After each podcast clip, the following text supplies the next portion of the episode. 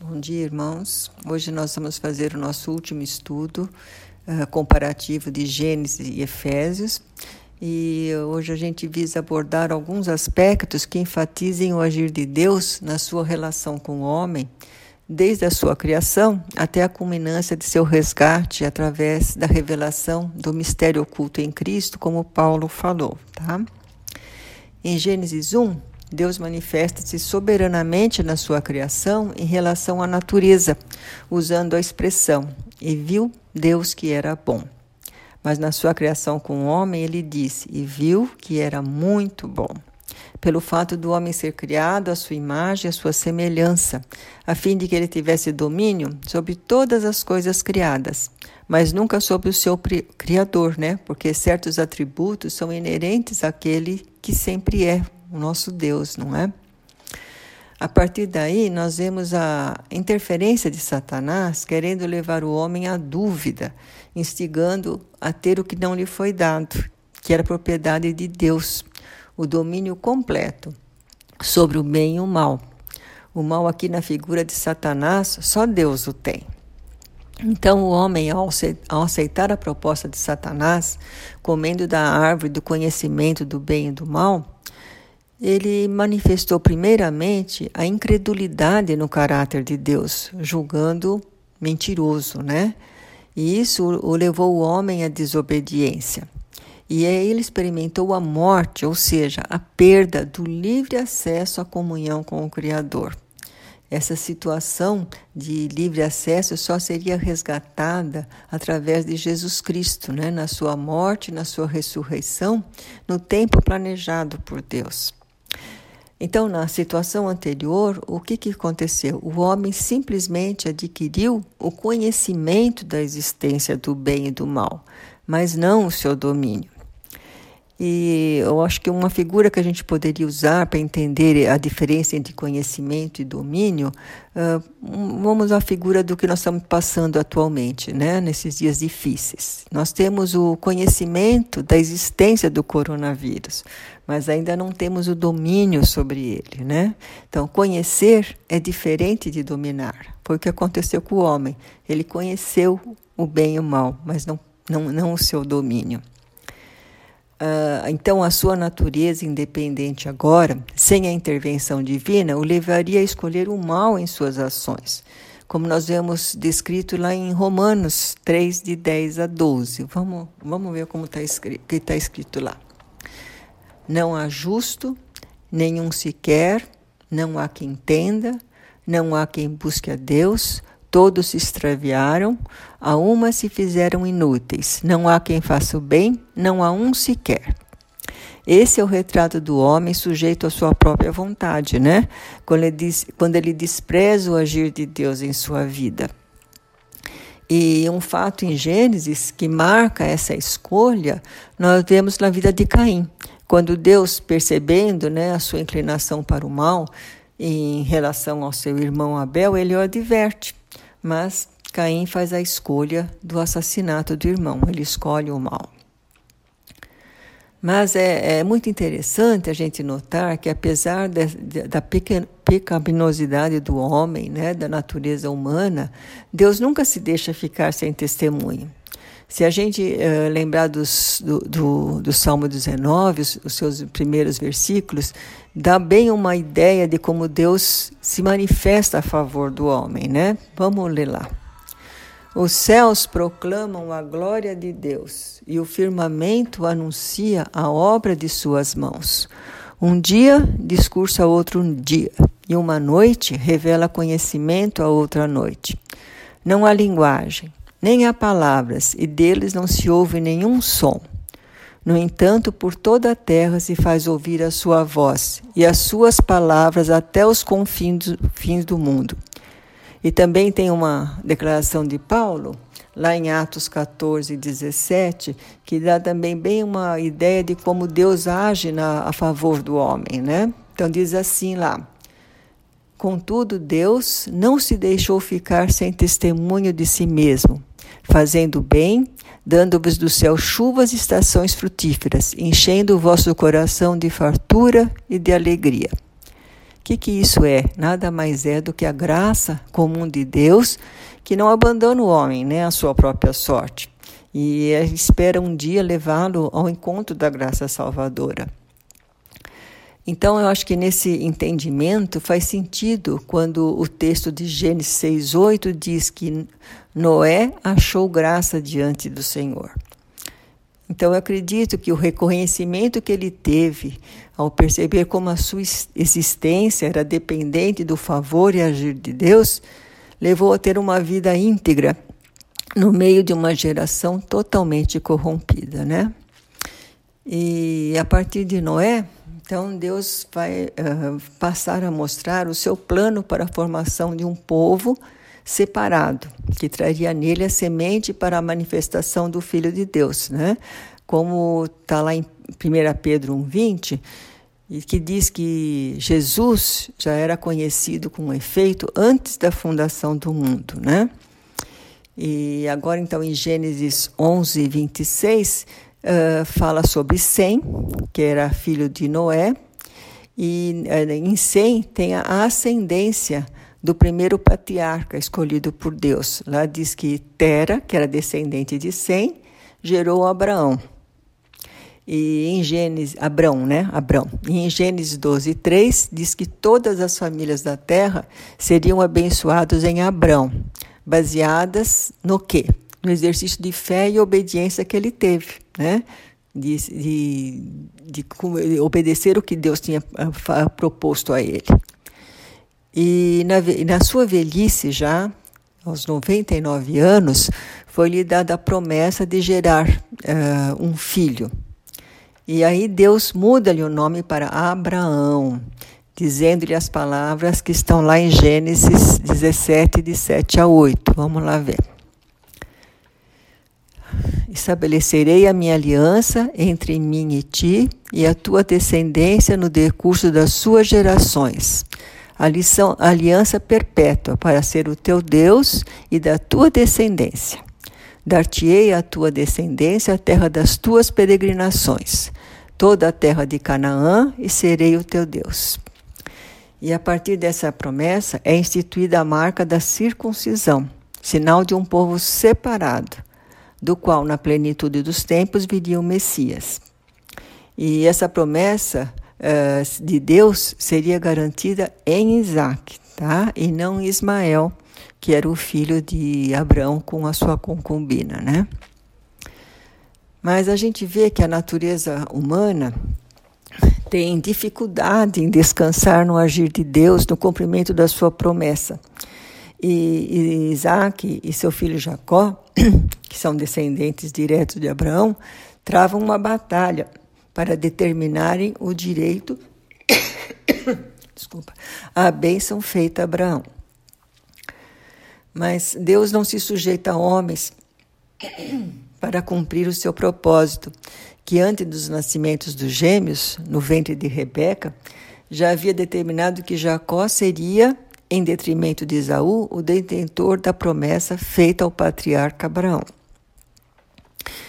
E a geração uh, formada a partir dos doze filhos de Jacó também é marcado por atos nem sempre elogiáveis, né? Mas na vida de José, que é um dos doze filhos, nós vemos um propósito maior de Deus, usando as adversidades da vida para levá-lo ao Egito, onde Deus o elevaria a príncipe e permitindo-lhe ser o resgatador de 70 pessoas de sua família, né, livrando-os da, da, fome e permitindo que eles se tornassem né, ah, uma grande nação que já tinha sido anunciada a Abraão. E aí, então, eh, eu creio que lá em Gênesis 50, 20, eu acho que a gente vê que José foi o que enxergou uh, esse propósito, né? Ele enxergou esse ato de Deus com perfeição. Quando ele se dirige aos irmãos e diz: Vós, na verdade, intentaste o mal contra mim, porém Deus o tornou em bem, para fazer como vedes agora, que se conserva muita gente com vida. Né? Então, que bênção quando a gente consegue ver a mão de Deus apesar das adversidades. Né? Foi o que José enxergou. Então vamos agora para Efésios. Então vamos lá. Ah, como em Gênesis, nós vimos o propósito de Deus em criar e preservar um povo, para que através dele viesse ao mundo o Filho de Deus, né, cumprindo as palavras dos profetas. E agora em Efésios nós vemos o que? O propósito de Deus de criar um único povo, reunindo agora judeus e gentios sobre a graça salvadora e resgatadora de Jesus Cristo. A gente lê isso lá em Efésios 2, 13 a 16. Vamos ler lá. Mas agora, em Cristo Jesus, vós que antes estáveis longe, fostes aproximados pelo sangue de Cristo porque ele é a nossa paz, do qual ambos fez um, e tendo derrubado a parede da separação que estava no meio, a inimizade, aboliu na sua carne a lei dos mandamentos, para que dos dois, judeus e gentios, criasse em si mesmo um novo homem fazendo a paz.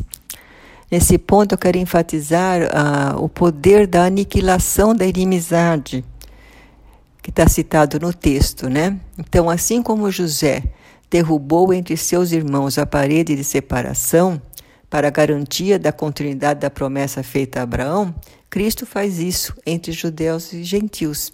E essa revelação foi dada a Paulo, né, a qual ele chama do mistério de Deus. Né? Lá no, no capítulo 3, de 3 a 6, a gente lê o que, que ele fala.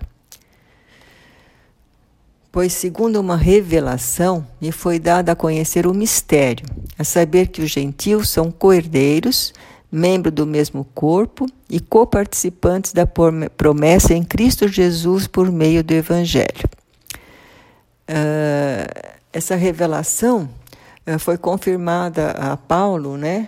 como apóstolo entre os gentios e foi dita a ele no seu encontro com Cristo na estrada de Damasco. Nós já vimos isso no estudo anterior, né? Está lá em Atos 26, 16 a 18. Uh, ah, essa época da revelação, que Paulo chama de plenitude dos tempos, já estava no, determinada pela soberania de Deus.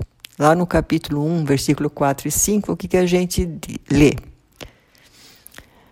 assim como nos escolheu nele antes da fundação do mundo para sermos santos e irrepreensíveis perante a ele, e em amor nos predestinou para ele por meio de Jesus Cristo. Então, antes da fundação do mundo, né, já, já tinha sido predestinado por meio de Jesus Cristo. E esse chamamento tem um fim específico, né? Criar um povo, diz no versículo 12, para louvor da sua glória. Né? Então, a gente entende que a graça nos acha por meio do, do Evangelho e nos cela com o Santo Espírito da promessa, que é o penhor da herança que recebemos. É através dele e do seu agir nas nossas vidas que nós teremos condição de, de, de ter um modo digno do Evangelho. Né? Lá no capítulo 4, versículo 1, Paulo faz um apelo, né? Ele diz lá: Rogo-vos, pois eu, o prisioneiro do Senhor, que andeis de modo digno da vocação a que fostes chamados. Então, Paulo quer despertar a igreja à compreensão da necessidade de ser um corpo vivo, para manifestar em todas as dimensões o poder que Deus exerceu em Cristo, ressuscitando entre os mortos, e que o mesmo poder ele está disponível à igreja. Lá no capítulo 2, 20 a 21, ele diz assim: Ora, aquele que é poderoso para fazer infinitamente mais do que tudo que pedimos ou pensamos, conforme o seu poder que opera em nós, a ele seja glória na igreja e em Cristo Jesus por todas as gerações para todo o sempre. Então, gente, é para a glorificação de Deus que a igreja é chamada. E para isso ele levanta homens para exercerem o ministério de edificação dessa casa espiritual. Lá no capítulo 4, 11 e 12, nós vamos poder ler, ler esse, esses homens que são levantados para a edificação da igreja. Lá está assim. Ele mesmo concedeu uns para apóstolos, outros para profetas, outros para evangelistas e outros para pastores e mestres, com vista ao aperfeiçoamento dos santos para o desempenho do seu serviço para a edificação do corpo de Cristo. Então, como os membros do corpo vão ser cooperadores na edificação da igreja? E, então a gente vai ver que Paulo, a partir do capítulo 4, 25 até o, o capítulo 6, 9, ele trata de aspectos muito práticos do viver, viver cristão. Ele fala do não mentir, do não se dominar pela ira, não furtar, furtar não usar palavras torpes, não usar linguajar imoral e pejorativo quando relacionado ao sexo, e trata também dos relacionamentos sociais para que sejam de maneira honrosa. Então, no casamento, onde amor e submissão não são incompatíveis, né? Nos relacionamentos entre pais e filhos, para que haja respeito de ambas as partes. Empregadores e empregados, da mesma fé, hajam como irmãos.